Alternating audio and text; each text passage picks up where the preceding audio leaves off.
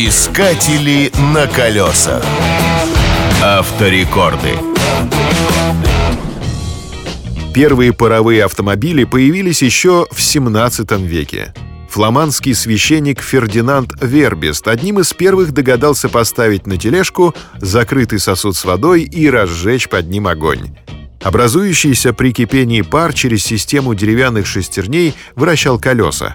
Несмотря на низкий КПД, паровые двигатели прослужили человеку почти 200 лет. В начале 20 века их вытеснили более эффективные двигатели внутреннего сгорания. Дольше всего пар использовали в железнодорожной технике. Паровозы исправно возили грузы до середины прошлого столетия. Но и они попали в музеи. Фраза «КПД, как у паровоза» стала крылатой и означала крайне низкую эффективность.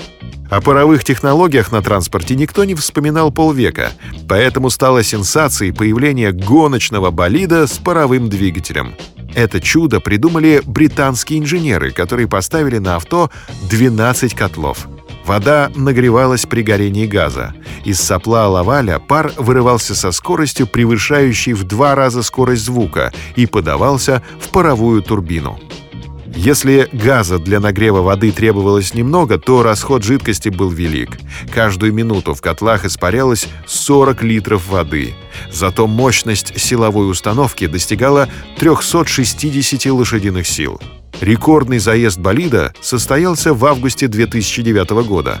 Со второй попытки была достигнута скорость в 241,7 км в час.